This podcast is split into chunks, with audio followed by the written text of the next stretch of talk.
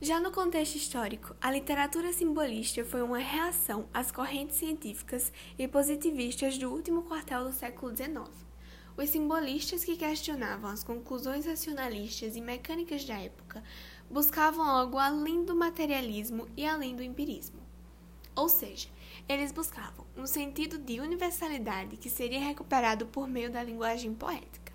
As principais características da linguagem simbolista são linguagem simbólica sugestiva, interesse pelo inconsciente e subconsciente, o transcendentalismo, o antimaterialismo e antirracionalismo, uso de metáforas, sinestesias, aliterações e assonâncias, e também o uso de pausas, reticências, espaços em brancos e rupturas para representar o silêncio metafísico. Como, por exemplo, podemos observar algumas dessas características na canção O Trem das Sete. Por exemplo, o uso da sinestesia descrevendo a cor da montanha, montanha azul, e os barulhos que o trem faz.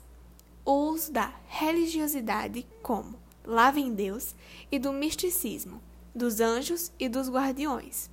O uso de assonâncias na frase fumegando, apitando e chamando.